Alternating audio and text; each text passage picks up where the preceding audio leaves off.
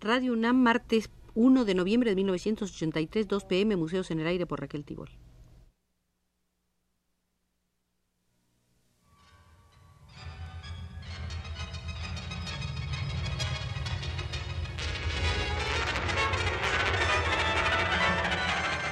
Museos en el Aire.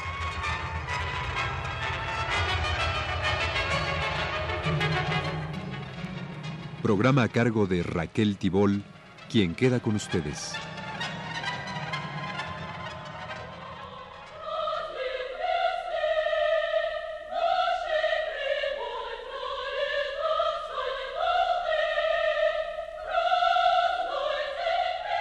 Desde nuestro aéreo museo haremos un recuento de los museos dedicados a Mayakovsky en la Unión Soviética.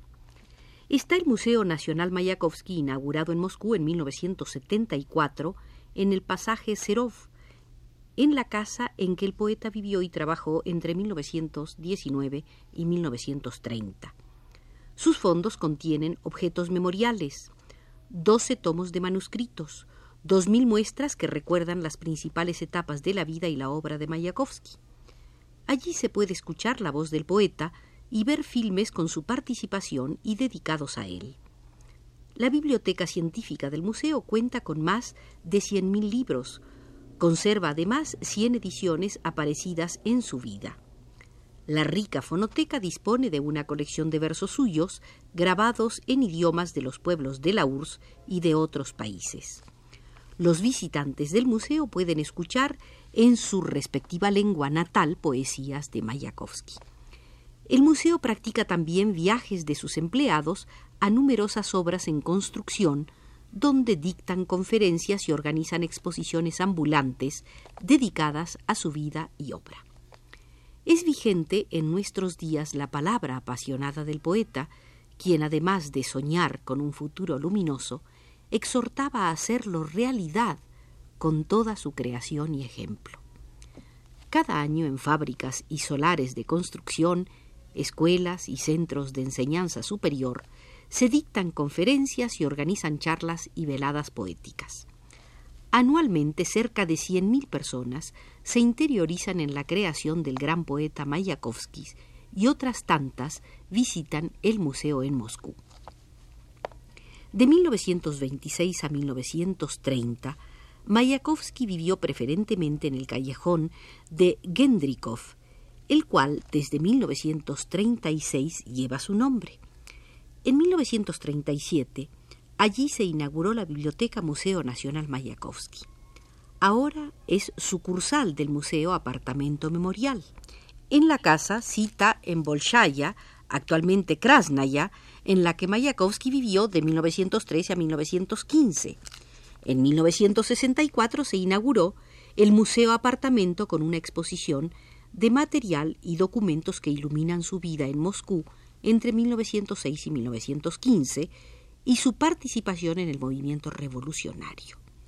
Allí asimismo se exhiben manuscritos y primeras ediciones del poeta, libros con sus autógrafos. La urna funeraria con las cenizas de Vladimir Mayakovsky está enterrada en Moscú, en el cementerio de Novodevichy, el nombre de Mayakovsky lo ostentan escuelas, clubes, bibliotecas, teatros, parques de cultura y recreo, plazas, picos montañosos, coljoses y sofjoses. Tan solo en Moscú llevan su nombre una plaza, una estación de metro, una escuela, una biblioteca, un callejón y un teatro.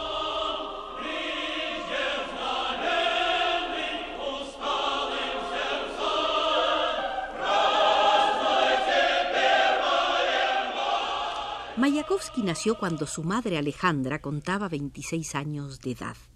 Ella murió en 1954 y alguna vez escribió sobre la infancia y la adolescencia de su hijo. A los cuatro años, decía Alejandra, Volodia se apasionó por los libros. Muy a menudo me pedía que le leyera. Si estaba ocupada y no tenía tiempo para leerle, se afligía y lloraba. Entonces yo dejaba todos mis quehaceres y empezaba a leerle. Primero cuentos de hadas, luego fábulas de Krylov, versos de Pushkin, Nekrasov, Lermontov, y otros poetas. Le leía diariamente. Los cuentos de hadas no le atraían mucho. Pronto empezó a pedir que le leyera algo verídico. Le encantaban sobre todo los versos. Me pedía que le leyera dos o tres veces los que más le gustaban, mientras los iba aprendiendo y luego los recitaba de memoria con mucha expresión. Le decía, Volodia, cuando aprendas a leer, no necesitarás pedir que te lean y podrás leer solo cuanto quieras. Le inventaba los juegos la hermana Olia. Era tres años mayor y le trataba con cariño y solicitud. Volodia procuraba imitarla en muchas cosas. Olia subía a un árbol y él también intentaba hacerlo. En aquel entonces vivíamos en Georgia, en la aldea de Bagdadi, en la economía forestal de Bagdadi. Llegamos allí en octubre de 1889 procedentes de Armenia. Vladimir Konstantinovich, el padre de Mayakovsky, era inspector del bosque. Volodia nació el día de cumpleaños de su padre, el 19 de julio de 1893, y por eso lo llamamos como a su padre, Vladimir. Festejábamos el cumpleaños del padre y de Volodia un mismo día. A casa venían a menudo visitas, parientes y conocidos con sus hijos. El círculo de nuestras amistades era muy vasto y multinacional, georgianos, armenios, polacos. Las visitas se sentían muy bien en nuestra casa. Cantaban canciones rusas, ucranias, georgianas. Los polacos bailaban sus danzas nacionales. El 19 de julio de 1898, Volodia cumplió cinco años y recibió muchos regalos. Para ese día aprendió de memoria el poema Discusión de Lermontov y lo recitó con gran expresión. Verdad que no todo el poema, pero bastantes estrofas para un niño de cinco años. Todos alabaron su declamación. Tenía muy buena memoria y sabía muchos versos. Nadie enseñó a Volodia el alfabeto. No había cumplido los seis años cuando inadvertidamente para todos aprendió a leer. Sin embargo, le parecía que leía muy despacio y por eso pedía que le leyeran los mayores.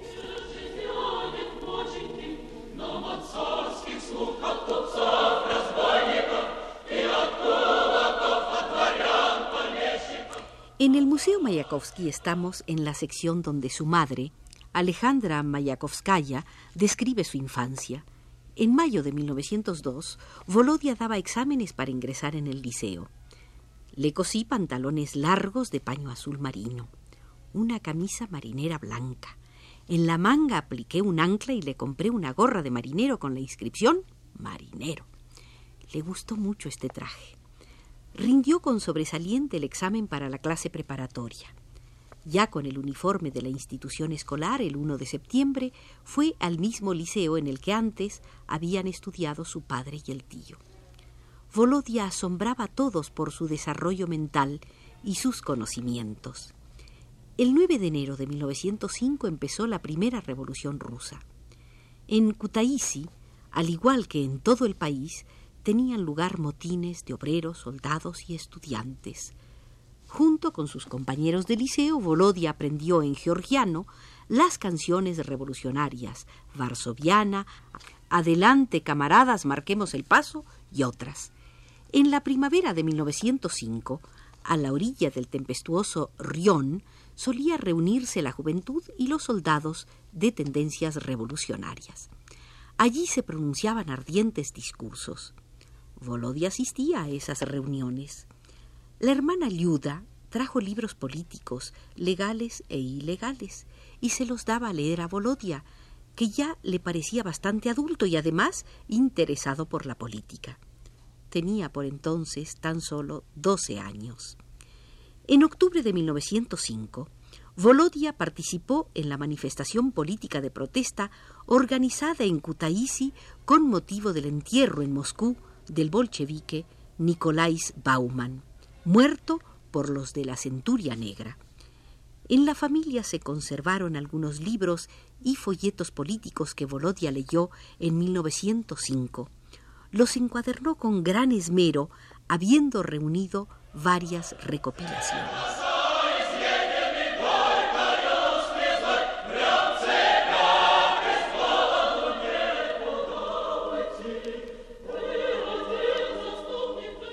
Familia Mayakovsky, con 200 rublos prestados por buenos amigos y después de haber vendido todos los muebles, se trasladaron a Moscú.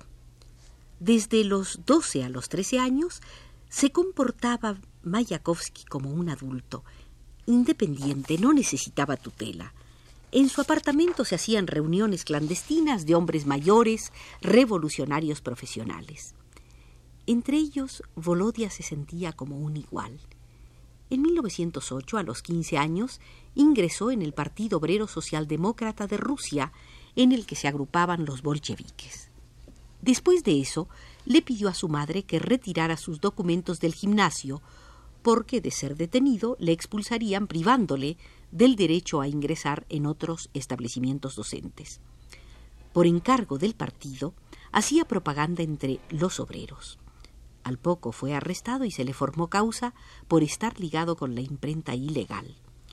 Volodia no llevaba el uniforme del gimnasio, vestía un largo sobre todo y un alto gorro de piel que le dio su amigo, y en tal vestimenta fue detenido. Lo internaron en la cárcel Shusovskaya, pero luego lo absolvieron antes de empezar la vista de la causa por ser menor de edad. La vida de Mayakovsky y sus camaradas transcurría entre la lucha contra el gobierno zarista por la libertad, por una vida mejor, más justa y feliz. Volodia tenía una fe firme en esa vida y convencía de ello a los demás. Le hablaba a su madre muy a menudo sobre la futura vida, cuando todos viviríamos mejor. En cuanto salió de la cárcel, después de ser arrestado en enero de 1909, ingresó a la Escuela de Artes y Oficios Stroganov, sin dejar sus obligaciones en el Partido Obrero Socialdemócrata. Estudiaba con esmero, pero no había aún pasado medio año cuando fue nuevamente encarcelado. Este tercer arresto se produjo el 3 de julio de 1909 con motivo de la huida de trece presidiarias. Nosotros, decía la madre de Mayakovsky, simpatizábamos mucho con esas mujeres detenidas por motivos políticos en la cárcel femenina Novinskaya y hacíamos todo por ayudarlas a liberarse de los carceleros aristas. Así pues, participamos en lo posible en la organización de la huida, cosíamos para ellas uniformes de liceístas. Por eso Volodia fue arrestado. Estuvo en prisión hasta el 9 de enero de 1910 lo iban pasando de una comisaría a otra hasta que lo internaron, por fin en la cárcel de Butirskaya, en la celda incomunicada número 103.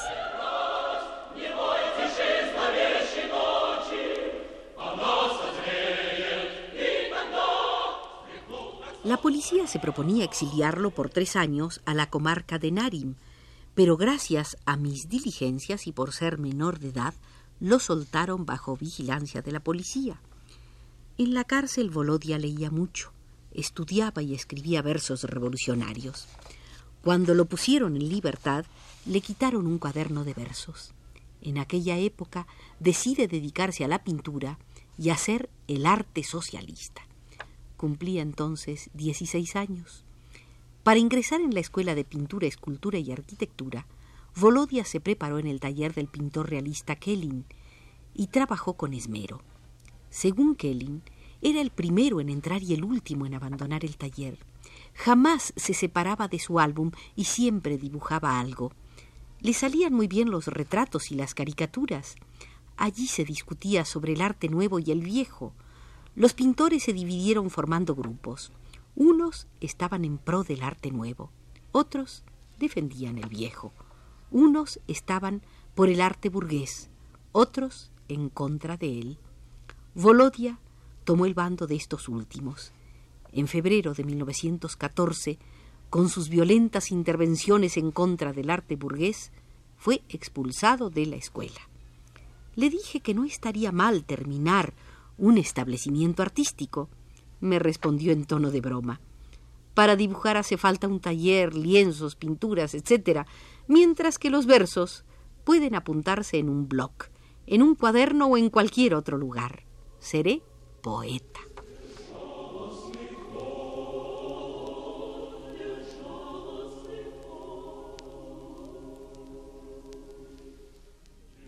Con el comprensivo relato de Alejandra, la madre, sobre la infancia y adolescencia del poeta y artista plástico, termina nuestra visita al Museo Vladimir Mayakovsky.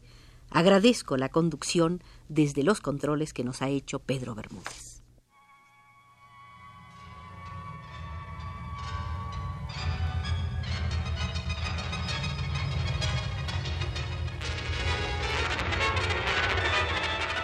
Este fue Museos en el Aire.